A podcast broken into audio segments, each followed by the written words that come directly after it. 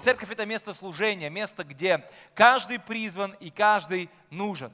И как Библия говорит, что именно при действии каждого члена тела, то есть Церковь Божья, она получает приращение для созидания себя в любви. И величайшая ложь, которую мы можем услышать от дьявола, заключается в следующем. Дьявол иногда говорит кому-то в ухо, ты не нужен здесь. В то время как Бог наоборот говорит, ты нужен здесь. А дьявол говорит, нет, ты здесь не нужен. Мне кажется, дьявол вот так и хочет пальцем показать на дверь и говорить, кому есть дело здесь до тебя. В то время как Бог говорит, нет, я призвал тебя, я вижу тебя, я хочу видеть тебя именно здесь, именно в церкви. Вы знаете, когда мы слышим в наших устах этот голос, который говорит, здесь никому нет дела до тебя, ты здесь не нужен. Мы должны просто понять и вспомнить, что дьявол лжец. Он отец лжи. И если это так, когда мы слышим эти слова, у нас должен срабатывать защитный рефлекс – рефлекс отторжения. Когда какая-то, не знаю, какой-то яд или что-то отравленное попадает нам в организм, у нас организм отторгает это, потому что это что-то чужеродное. И вот когда мы слышим такие слова, что тебе нет места в церкви, до тебя никому нет дела, ты никому не нужен, это дьявол говорит, это не Бог говорит. Поэтому у тебя и у меня должен быть иммунитет на эти слова. Реакция отторжения. Я не принимаю. Дьявол хочет повесить мне лапшу на уши, но я беру вилки и все, и скидываю эту лапшу с моих ушей. Дьявол лжец. Иисус сказал, я есть истина, я есть путь, я есть жизнь. И я верю тому, что Господь говорит в Слове Своем. Я верю, что каждый из нас мы призваны быть в теле Христа. Каждый из нас мы призваны служить Господу нашему Иисусу Христу. Он собрал нас как царственное священство. Ты нужен. Скажи, я нужен. И ты важен. Абсолютно. Ты важен в Царстве Божьем. Потому что никто вместо тебя не исполнит призвание твое. И никто вместо тебя не положит кирпичик, который нужно тебе положить. У каждого из нас есть свое поприще, у каждого из нас есть свой путь. Но Бог призвал тебя идти именно тем путем, который ты можешь и ты должен пройти. Никто вместо тебя этого не сделает. Ну как же так, спросишь ты? Ведь в Библии написано, что иных Бог поставил пророками, пасторами, евангелистами, учителями и так далее и тому подобное. Помните, послание к Ефесиным апостол Павел говорит, а, ведь мы-то далеко не все эти иные, ведь не все же пророки, ведь не все же апостолы, ведь не, не все же евангелисты. И получается, что есть в церкви место только для иных, чтобы вот иные служили, а мы, получается, просто как бы, ну что делали? Были. Все с точностью да наоборот. Бог призвал иных, чтобы снарядить всех на дело служения. И когда мы читаем это послание, давайте мы откроем послание к Ефесянам, 4 главу, с 11 стиха. Апостол Павел говорит, Он, то есть Господь Бог, поставил одних апостолами, других пророками, иных евангелистами, иных пастырями и учителями к совершению святых – Дальше он говорит, на дело служения для созидания тела Христова. Зачем мне нужен пророк? Мы ждем пророков. Должен приехать пророк, чтобы проговорить, чтобы он высвободил слово в мою жизнь. Мы ждем пророка и хотим получить от него служение, а Бог говорит о другом. Он говорит, я поставил пророка, чтобы научить тебя слышать голос от Бога. Задача пророка не в том, чтобы высвободить слово в мою жизнь, а в том, чтобы научить меня слышать слово с небес. Он поставил иных для чего? Для снаряжения святых, для оснащения. И вот это слово к совершению, которое апостол Павел употребляет, это слово означает в буквальном смысле слова к восстановлению святых к совершению, так к налаживанию святых. Это был медицинский термин, когда вправляли вывих, говорили, употребляли это слово. Пророк должен прийти не просто сказать мне о моем будущем, он должен показать, как я могу слышать голос Бога здесь, на этой земле. Когда мы говорим про евангелиста, евангелист придет и всех приведет к покаянию. Да не в этом его суть. Его роль в другом, чтобы нас научить проповедовать Евангелие. И чтобы когда мы проповедуем Евангелие, Бог мог действовать через нас на этой земле. Вот для чего нужны иные. Чтобы оснастить, чтобы снарядить, чтобы квалифицировать святых на дело служения. Это славная пятерка, она должна подготовить такой духовный спецназ, вымпел, альфу, людей, которые просто готовы идти и сражаться за Иисуса и побеждать во имя Иисуса Христа. И не просто сражаться, но побеждать. Они призваны натренировать, научить, снарядить. Любой дар, друзья мои, потому что это дары служения. Посланник Ефесянам апостол Павел говорит, любой дар – это прежде всего дверь. Дверь. Почему дверь? Что, что, для чего мы используем двери? Двери, в первую очередь, они для того, чтобы что-то закрыть или сокрыть от нас, или наоборот, что-то открыть для нас. Вот для чего нужна дверь. И поймите одну вещь, что когда мы смотрим на любой дар и видим в нем дверь, перед нами открывается перспектива. Потому что дверь открывает для нас дорогу. Дверь показывает нам будущее. Но другое дело, когда мы смотрим, поймите, что любой дар – это дверь, а не лопата. Это дверь, а не лопата. Потому что если... Что мы делаем лопатой? Лопата для чего создана? Никого не бить по голове лопатой, это точно. Лопата создана для того, чтобы ей работали. Копать, закапывать, выкапывать, откапывать. Лопата нужна для того, чтобы пахать. И если мы смотрим на любой дар, на любого служителя, на любого лидера, как на лопату, которая, извините меня, в каждой бочке, вы сами знаете что? Если эта лопата и этот лопата за десятерых копает, извините меня, перспектива будет одна. Потому что лидер, который похож на лопату, что он нам может показать? Либо кусок земли, либо кусок навоза. И все. Больше ничего. Поэтому каждый лидер, каждый служитель, он призван для одного, не для того, чтобы пахать за десятерых, а для того, чтобы снарядить святых. Для того, чтобы показать перспективу, открыть дверь в будущее, в новый мир. Мир под названием призвание. Это хорошее место, чтобы сказать аминь. Если ты хочешь быть оснащенным, я тебя умоляю, стучи в правильные двери. Библия говорит, стучите и отворят вам. Если ты хочешь быть в прославлении, подойди к Диане и скажи, Диана, я вот петь не умею, играть не умею, но хочу. Она скажет, ладно, будем молиться за тебя. Может быть, Бог даст тебе дар. И ты будешь не только на иных языках говорить, но еще на понятном языке будешь петь. Может быть такое, всякое может быть в жизни. Вот. И если тебе нужно, если ты спишь, ты грезишь, ты просто смотришь на эти слайды и думаешь, Господи, я ведь тоже так хочу, я ведь тоже так могу. Но подойди к кому-нибудь из служителей. Настя, где ты? А, вот к себе, да, подойдите к нему и скажи, вот я, возьми меня. Мы говорили про служение и исцеление. Если ты хочешь научиться двигаться в дарах Духа Святого, если ты хочешь молиться за больных и видеть, как они будут здоровыми, подойди в эту дверь и постучи, Антон, открой мне эту дверь. Вот что призваны делать служители. Призван ли Антон молиться за больных? И да, и нет. Да, потому что он по-прежнему еще остается христианином, а любой христианин, он по сути является учеником Иисуса Христа, и он заповедал нам, проповедуя молиться за больных. Поэтому, как христианин, он призван молиться за больных. Это да. А нет, потому что его задача не в том, чтобы он ходил и возлагал на всех руки, а в том, чтобы он научил, высвободил, показал, объяснил, рассказал, как молиться за больных.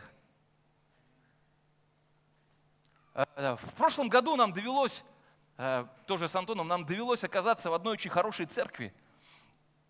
И, на мой взгляд, это одна из лучших церквей в России.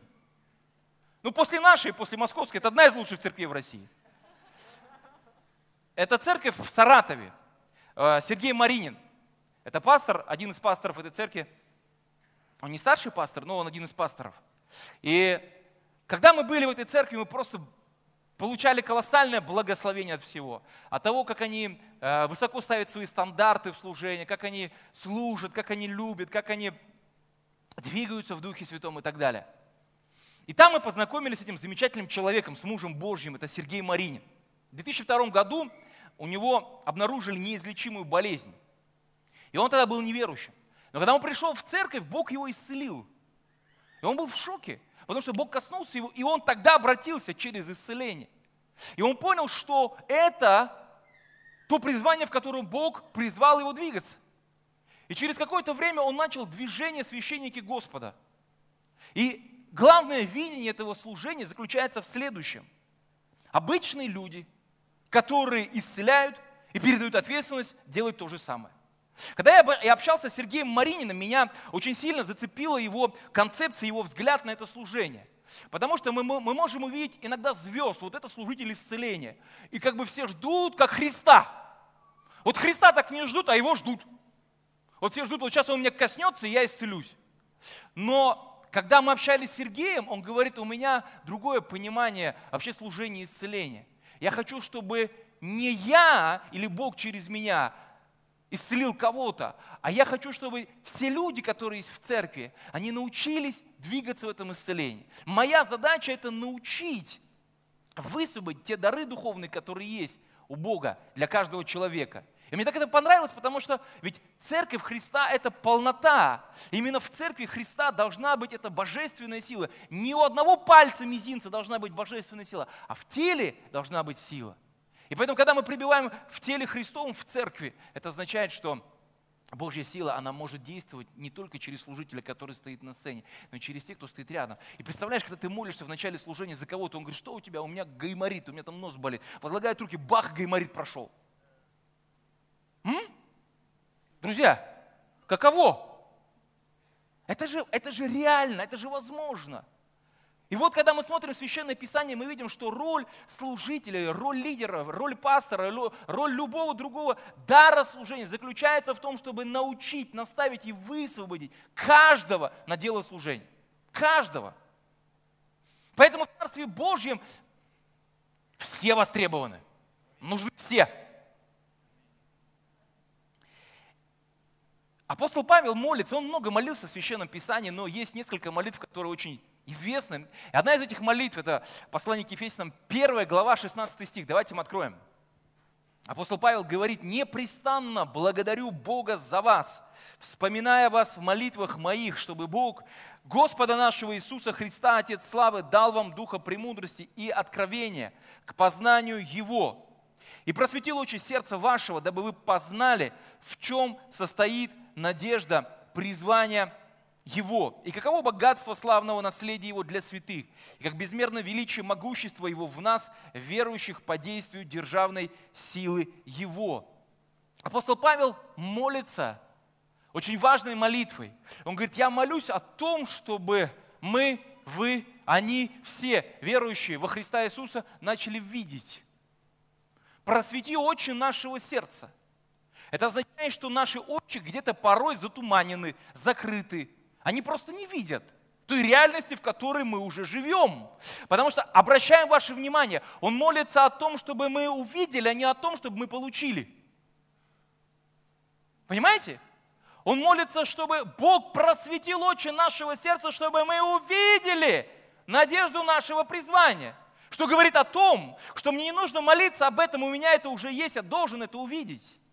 Мы часто, не часто, но мы порой молимся о том, что у нас уже есть, мы просто этого не видим. Как Агарь, которая вышла, которую выгнали из, из, дома, Сара выгнала ее из дома с сыном, и она пошла в пустыню и села там умирать, потому что воды не было. И когда, когда Бог услышал голос сына, что произошло? Он открыл ее глаза, и она увидела, что вокруг есть очень много источников воды. И она выжила, и выжил ее сын. И таким же образом, друзья мои, есть вещи, которые мы просто должны увидеть в своей жизни. Он молится, Павел, и говорит, что Бог хочет, чтобы мы увидели надежду нашего призвания, величие могущества Его в нас, принять, увидеть, поверить в то, что уже это есть. Просвети, дабы мы познали, в чем состоит надежда призвания чего? Его. Друзья мои, я хочу сказать вам одну истину. За вашим и за моим призванием стоит Бог. Это не то, чтобы я выбираю между этим или этим. Когда Бог призывает, это Его призвание. Библия говорит, надежда, призвание чего? Его. Если Он стоит за мной, кто может меня остановить? Какое может препятствие встать на моем пути, если Бог призвал тебя или меня идти этим путем? Никакой. Никакой бес, никакой дьявол, ничто не может остановить. Когда мы смотрим на Моисея, Бог призвал Моисея, и что только не стояло на его пути, каких только не было преград, но мы видим, что Бог был за ним. И то, что он должен был сделать, он сделал. Это призвание его, это не мое призвание. И если Бог призывает тебя на служение или меня на служение, это означает, что Он будет сражаться за меня. А если Бог за нас, то кто против нас? Как бы я хотел, чтобы мы все увидели то, о чем молился Павел. Надежду призвания Его, богатство славного наследия Его, могущество, величие Его. Не мое, а Его. И это все в нас. Это все с нами. Это в нашей жизни. Это уже есть. Мы должны просто это увидеть. Бог хочет открыть наши глаза, чтобы мы увидели, кто стоит за нами. Не так давно в свет вышла одна замечательная книга одного потрясающего пастора, который искренне люблю, уважаю. Пастора, причем из города Санкт-Петербурга. Это Дмитрий Дмитриевич Шатров. И э, книга называется так «Кто за ним стоит?» Так и называется. Я буквально вчера перечитывал, не перечитывал, а читал какие-то истории из его биографии. Книга посвящена ему, его служению, биографии. Он написал ее. И там есть очень интересные истории. Я когда читаю, я просто диву даю, что он и они вместе все прошли. И был момент, когда было здание у них на Пионерской, и это здание, ну, на него покушались многие, в том числе и люди с криминальным, ну тогда это было настоящее, сейчас, наверное, прошлое. И они хотели это здание у них отнять, забрать. И он говорит, я-то ну, я-то не сведущий, я же как бы ну, не из криминальной среды, он в верующей семье родился. И когда они меня приглашали на встречу, я ехал как на встречу, а это были ну, стрелки. И они все время удивлялись, потому что они приезжали там толпой, я один всегда приезжал, я-то не думал, что это какая-то стрелка, я просто приезжал. И они все они были в таком недоумении, потому что они думали, кто за ним стоит. Он не боится ничего. Мы, мы, мы приезжаем, мы начинаем там что-то отжимать, что-то там договариваться или что-то. А у нас все просто буквально разрушается. И он рассказывает, как родилось название этой книги. Говорит, накануне там какого-то Нового года мне позвонил один товарищ, и я, говорит, взял телефон, а я, говорит, готовил еду дома. И мне всякий звонок, он был, ну как, как, мне неудобно отвечать на телефон, потому что когда ты готовишь, тебе надо делать, руки грязные там и все такое. И вот он мне звонит, и вообще не в попад звонит, вообще не в попад. И он говорит, неужели тысячелетнее царство наступило, когда лев и ягненок будут жить вместе? Говорит, чего он звонит-то? Не поняли, да? Но есть пророчество, как бы, когда Господь говорит, что лев и ягненок, они будут вместе жить. Вот. И теперь, как бы, получается, он как ягненок, а этот лев ему звонит и говорит, ну, хочет с ним поговорить. И когда он взял телефон, начал разговаривать, вдруг выяснилось, что этот товарищ, он ушел из этой криминальной группировки, и он говорит, я просто хочу тебе один вопрос задать. Кто стоит за тобой? Я не понимаю, мы все не понимаем, вот мы все, кто были в этой группировке, мы не понимаем, кто стоит за тобой. Потому что что бы мы ни предпринимали, что бы мы ни делали, как бы высоко мы ни поднимались, все равно ничего у нас не получалось.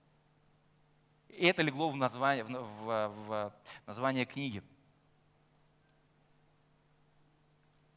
Я подумал, боже мой, это же так правда. Когда Бог призывает тебя и меня на служение, чтобы кто ни пытался, какие бы ни были козни, Бог за нас – Бог на твоей и на моей стороне. Это Он поддерживает тебя и меня на своих руках. Он стоит за мной. Это Его призвание, это не мое призвание, это Его призвание. В Евангелии от Матфея 8 главе есть история, когда Иисус удивился. Интересно, чем можно удивить Иисуса? А тут он встретился с сотником и удивился. Помните историю? Когда он встречается с сотником, и он говорит, я удивился, потому что я такой веры не находил даже в Израиле. А что так удивило Иисус? Чему он так удивился? Иисус говорит ему, вернее, сотник говорит, у меня заболел мой э, слуга, ты мог бы прийти и исцелить его. Иисус говорит, ну хорошо, я пойду. Он говорит, не-не-не, не надо, не ходи, просто скажи. И я, говорит, человек подвластный, кому? А он сотник, это означает, что у него в подчинении было 100 человек. И кому говорю, приди, он приходит, кому говорю, иди, сделай, он делает. Иисус тут остановился, оторопел. Он говорит, ничего себе, я даже в Израиле такой веры не находил, а тут ты говоришь, римский сотник, по сути, язычник. Ты говоришь, не надо ходить, просто скажи. Что удивило Иисуса? Да сотник-то прекрасно понимал. Он понимал, когда он выходит вперед на поле битвы, за ним стоит легион, за ним стоит римская армия, по сути, Рим непобедимый. И он знал, если с ним что-то будет происходить, вот эти все товарищи, они просто в пыль, в порошок сотрут всех этих врагов, всех этих гунов, готов и вандалов. Он прекрасно понимал, что у Иисуса не просто есть вселенский ум, а за ним стоит Бог. Это сила, это сверхъестественная реальность. Для сотника была гораздо более реальной, чем для всех фарисеев, которые жили, смотрели на то, как творил чудеса Иисус.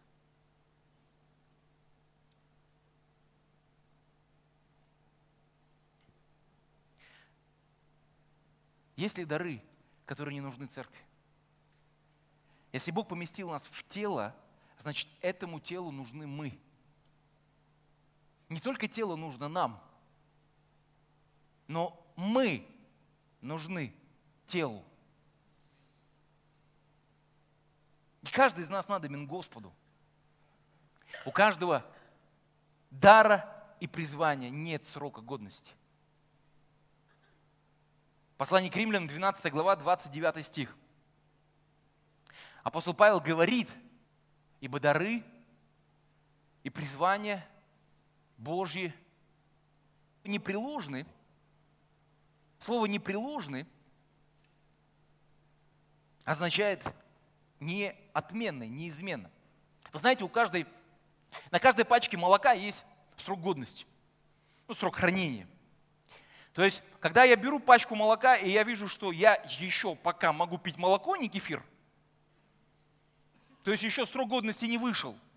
То есть я уверен, что это молоко, я пью его с удовольствием. Когда мы э, едим, например, пропавшую колбасу, э, мы понимаем, надо ее выкинуть, она на помойке должна быть. Потому что вся просрочка, она должна быть где? На помойке. У всего есть срок годности. У всего есть срок хранения. Потому что продукты, которые вышли за рамки срока годности, они не только невкусные, они еще вредные, вредоносные, приносят вред. Но, дорогие мои, в Царстве Божьем Господь говорит, что у призвания нет срока годности. У даров Божьих, которые дары даны тебе и мне с неба, нет срока хранения. Они бессрочны. У него нет отработанного материала.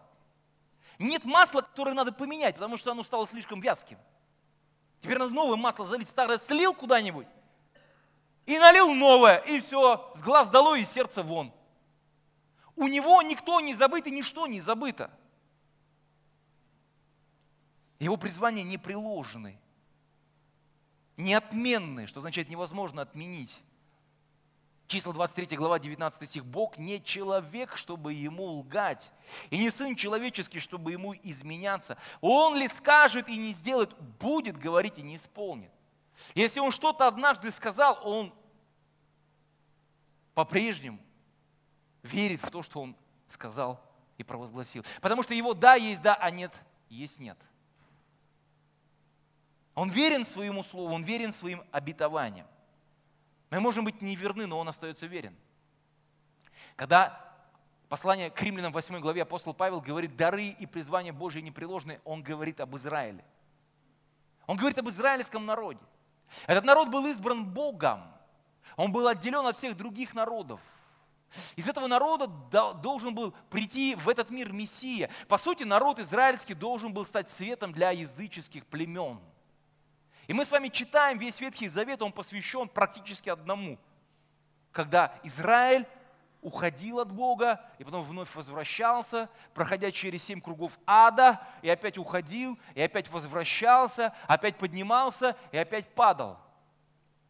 Вся история Израиля – это падение и взлеты, взлеты и падения.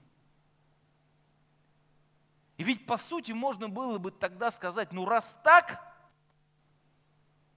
читаем стихами ниже, в послании к римлянам апостол Павел говорит, весь Израиль спасется. Он не отвернулся от непослушного Израиля. Он не аннулировал то, что было уже дано когда-то им, стать этим народом, избранным народом. Он не перестал быть Богом Авраама, Исаака и Иакова. Он не выкинул это, потому что из-за срока годности, из-за давностью лет.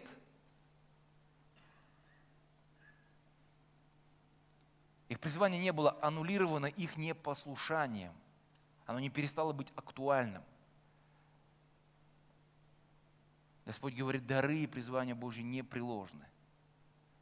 Если Господь кого-то призывает, Он не раскаивается, если вдруг у кого-то что-то не получилось. И не сожалеет, если мы с чем-то не справились или что-то не вынесли. Он просто продолжает в нас с тобой верить. Он в нас с тобой продолжает верить. В Деянии апостолов есть история, когда апостол Павел повздорили с Варнавой, помните? Они были в Антиохии, служили тамошним братьям, и потом произошло между ними написано огорчение. Огорчение произошло из-за, из-за а, племянника, из-за племянника Варнавы Иоанна Марка. Потому что апостол Павел хотел вместе с Варнавой идти дальше и послужить в тех церквях, где они уже были. И Варнава говорит, давай возьмем с собой моего племянника. А Павел говорит, нет, мы его брать не будем. Он говорит, почему? Потому что однажды он отстал от нас в Памфилии, и это означает для меня плохой знак. То есть он был ненадежен, он не пошел с нами, он остался там, а мы здесь, поэтому мы его брать с собой не будем. И они, два служителя, они повздорили. У них произошло огорчение настолько, что их пути разошлись. Варнава говорит, ну хорошо, я тогда с тобой не пойду. Павел говорит, ну не хочешь, не иди. Варнава берет Иоанна Марка и уходит на Кипр, а Павел берет силу и идет по местам боевой славы.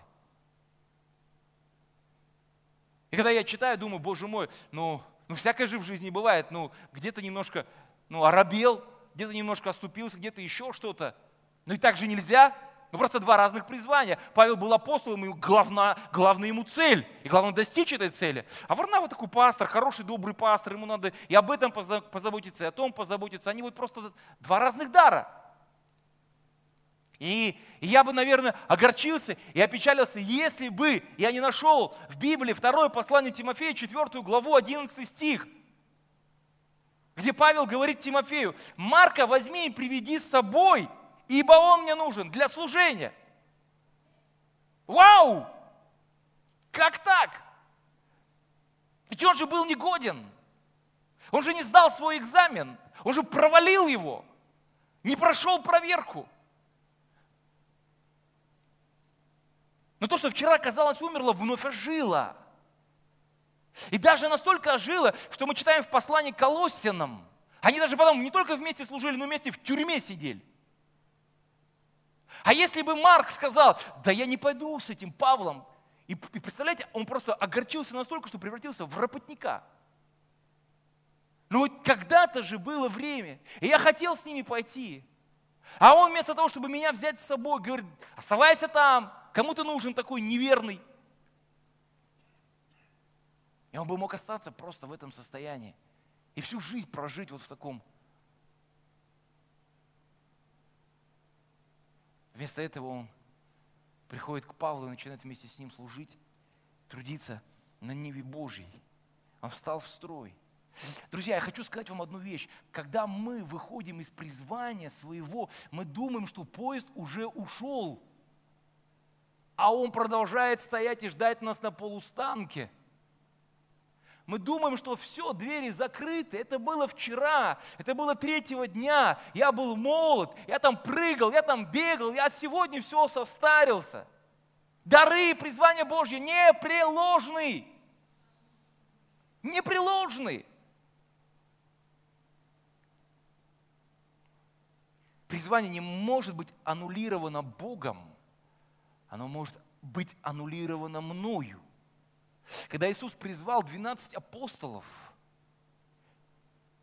все из них, кроме Иоанна, погибли мученической смертью. И никто из них не отрекся, и каждый из них стали апостолом, кроме кого? Сына погибели. кроме Иуды, который сам сознательно захотел оставить то, что было дано ему. Но Иисус, если мы смотрим последние минуты пребывания, Иисус до конца сражался за Иуду. Если вы помните этот последний вечер, когда они сидели, когда я читаю, я просто диву даюсь. Потому что он неоднократно говорит, кому макну и дам хлеб, а тот и предаст меня. И все говорят, не я ли, не я ли, не я ли. Он макает хлеб и дает кому? Иуде. Все сидят и смотрят. И никто ничего не понимает. Он до конца сражается за Иуду, пытаясь его отвоевать, чтобы тот не согрешил, не предал, не ушел, не отпал. Но Иуда делает свой шаг, делает свой выбор и уходит из этого призвания, которое было для него предназначено Богом. Поэтому никто не может, кроме нас самих, выйти из нашего призвания. Вы знаете, когда Бог призывает нас,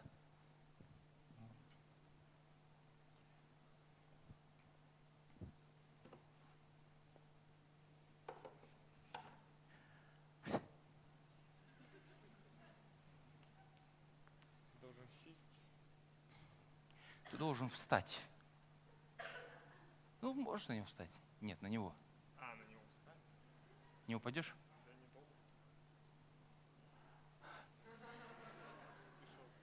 Стишок готов рассказать. Сразу в призвание вошел, видите? Сразу же вошел в призвание, сразу же.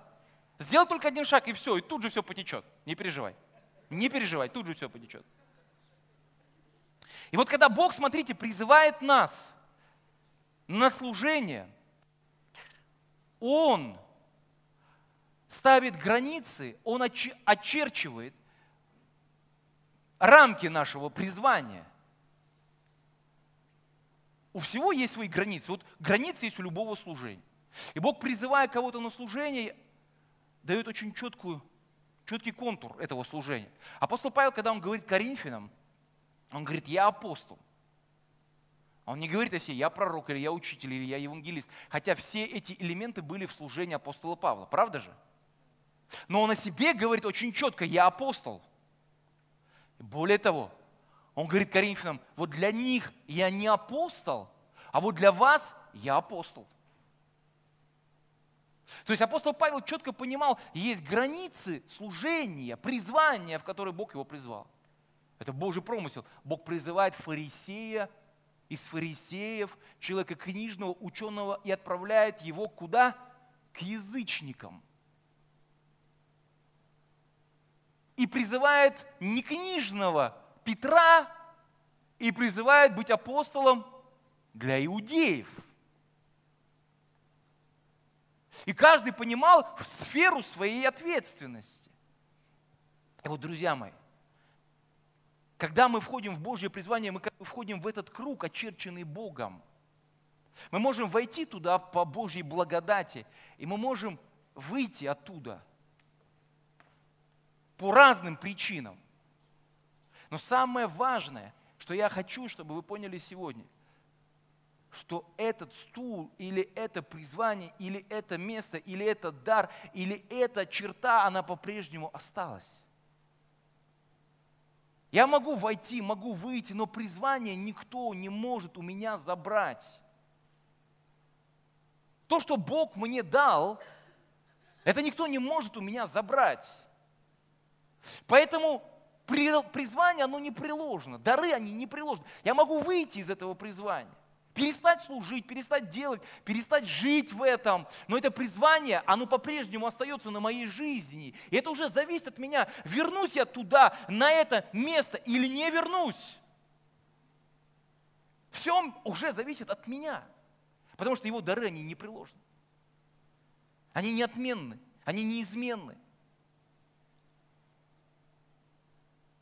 Мы должны понять, что мы призваны Богом и за нашим призванием стоит Он, Господь, Вседержитель. Это Он рисует этот круг, это Он определяет его границы. И у этого круга нет срока годности. Нет. Послание к римлянам, 8 глава, 38 и 39 стих. Господь говорит, через апостола Павла.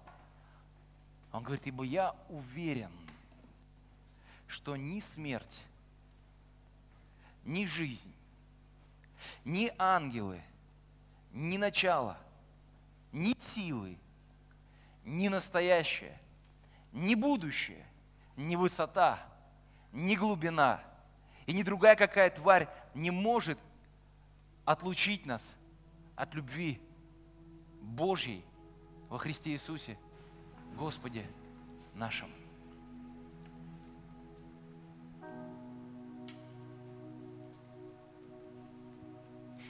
Любовь настолько велика, настолько безгранична, что никто не может нас вытащить из этой любви. И Он любит нас по-прежнему. Даже если ты оставил свой бег, даже если ты перестал трудиться, служить, даже если ты вышел из своего призвания, всегда есть время, чтобы вернуться. Всегда есть время, чтобы снова встать в строй. Всегда, всегда есть время, чтобы подняться. Всегда есть время, чтобы снова сказать Богу «да». Всегда есть время. Никто и ничто не может аннулировать то, что пришло в твою жизнь от Него с небес. Никто. Это Бог даровал тебе. Это Бог дал для тебя. И никто не может забрать это от тебя. Никто. Потому что рожден от Бога побеждает мир. Притом знаем, что любящим Бога призванным по Его изволению все содействует ко благу. Ибо кого Он предузнал, тех и предопределил быть подобными образу Сына Своего, дабы Он первородным между, стал первородным между многими братьями. А кого Он предопределил, тех и призвал, а кого призвал, тех и оправдал, а кого оправдал, тех и прославил. Что же сказать на это, если Бог за нас – он не против нас, Он за нас, Он стоит за тобой, за твоими плечами, за твоей спиной, Он стоит за тобой, Он за нас. Кто может быть против нас? Тот, который Сына Своего не пощадил, но предал Его за всех нас, как с Ним не дарует нам и всего.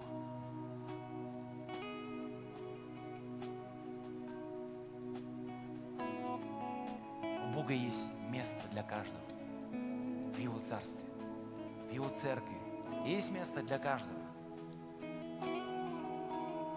В нашей жизни есть разные времена. Есть времена возрождения, есть времена декаданса, есть времена взлета, есть времена падения. Но, друзья мои, я хочу, чтобы сегодня вы поняли одну истину, что у Божьего призвания нет срока годности. Ры по-прежнему актуальны. Его призвание по-прежнему актуально. И пусть Господь поможет нам увидеть то, что у нас уже есть. Не молиться об этом и верить, что мы когда-то это получим, а увидеть сегодня, что у меня это уже есть. Во имя Иисуса Христа.